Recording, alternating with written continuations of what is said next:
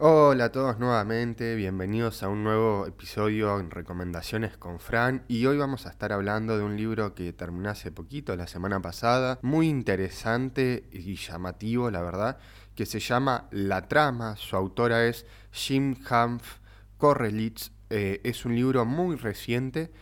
que eh, se escribió durante la pandemia, eh, según relata la autora en este, al final del libro, en el epílogo, que se publicó en el año 2021 y fue traducido al español eh, durante este año y salió el 5 de mayo del 2022, así que como verán es un libro muy nuevo. La verdad que la historia me pareció increíble, fácil de leer y atrapante desde la primera página. Y este libro nos va a contar la historia de un escritor fracasado, Jacob eh, Bunch Fisher, quien eh, es profesor de un máster de Bellas Artes en una universidad medio pelo. Eh, la novela pensó que iba a llegar sumamente lejos en su vida, ¿no? Como que se le pusieron muchas fichas desde ese primer momento y luego empezó a decaer. Su segunda novela, que eran más que nada aforismos, como relata la autora, no progresó debido a que la novela no atraía la atención de la gente y se publicaron siendo él mismo el que tuvo que comprarse estas novelas. Así que ahora se dedica a dar clases en esta universidad medio pelo, eh, con alumnos que creen que podrían ser escritores o no, y em, un día en una clase en particular con una de las camadas que se anota para recibir alguno de, los, de sus cursos, se encuentran con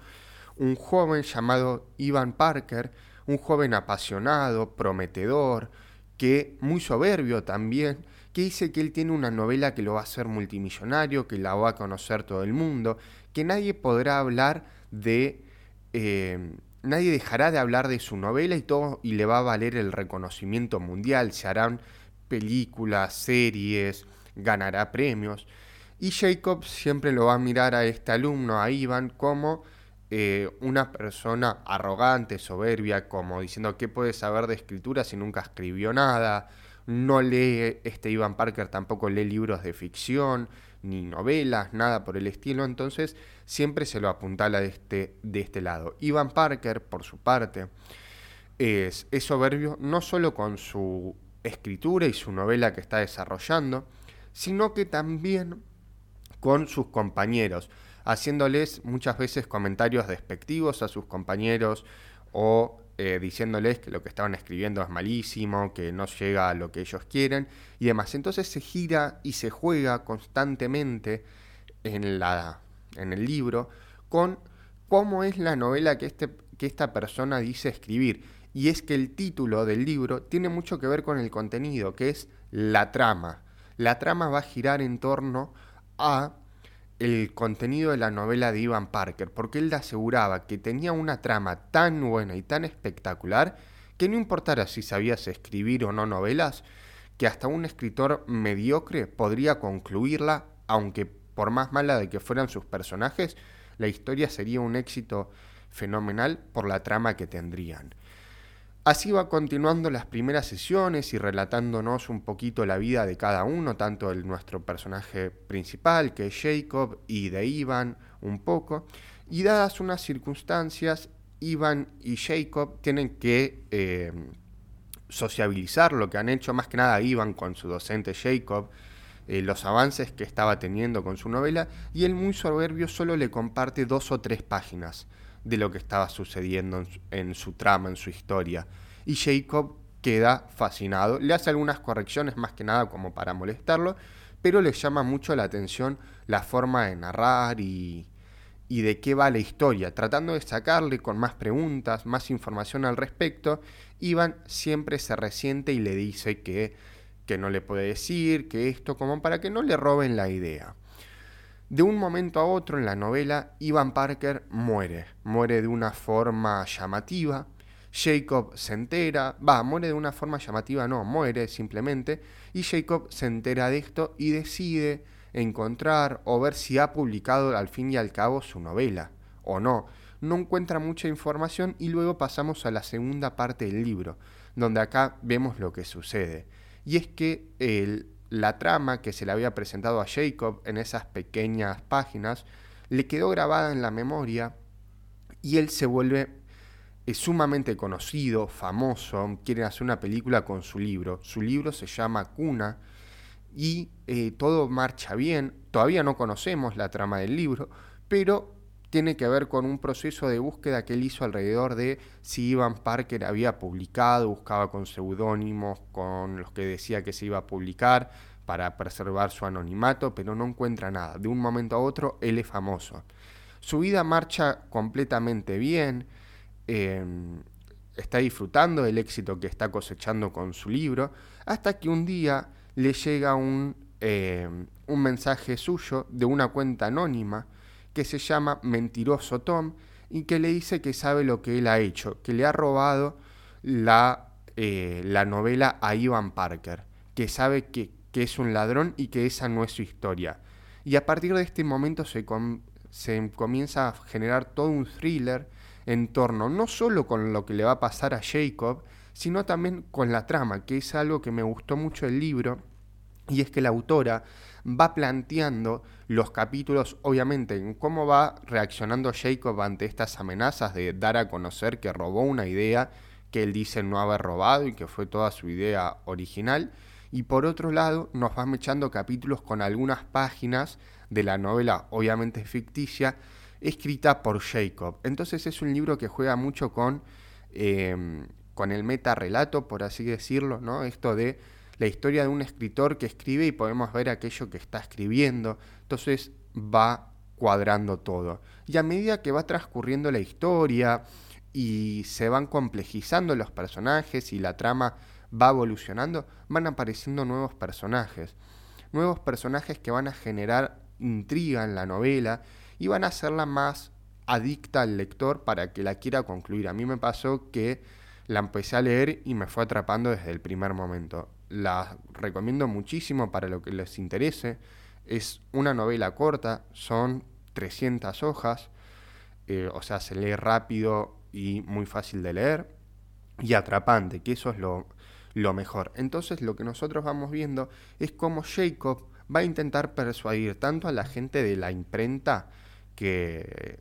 que le hizo su libro y que le arma todas las cosas, como a su pareja y a todos de que él no robó nada, simplemente es un tipo envidioso que lo está acusando de haber robado algo, que aparte lo denuncia desde cuentas anónimas.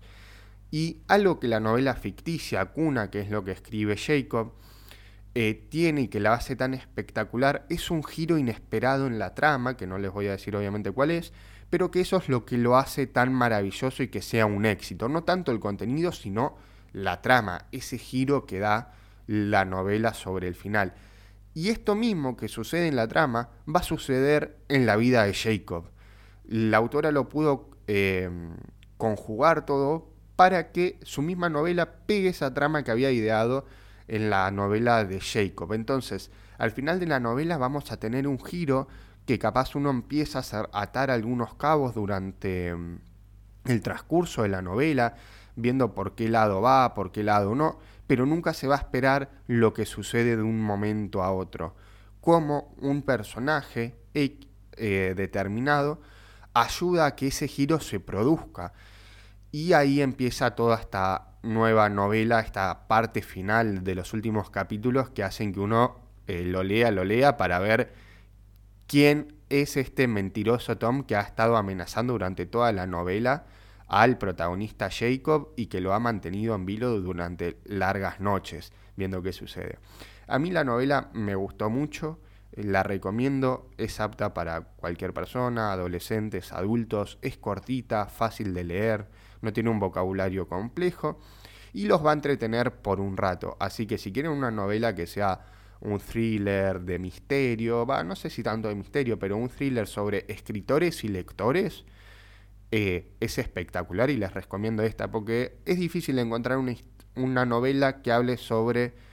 eh, escritores y que a la vez sea llamativa porque a veces como que pueden decaer o no llamar tanto la atención o no ser atrapantes. Bueno, esta novela no cumple todos los requisitos que uno quisiera en una buena novela y creo que es por eso que se convirtió en el éxito que es hoy en día, ¿no? Porque mismo esta novela fue el bestseller del New York Times y también fue elogiada por em,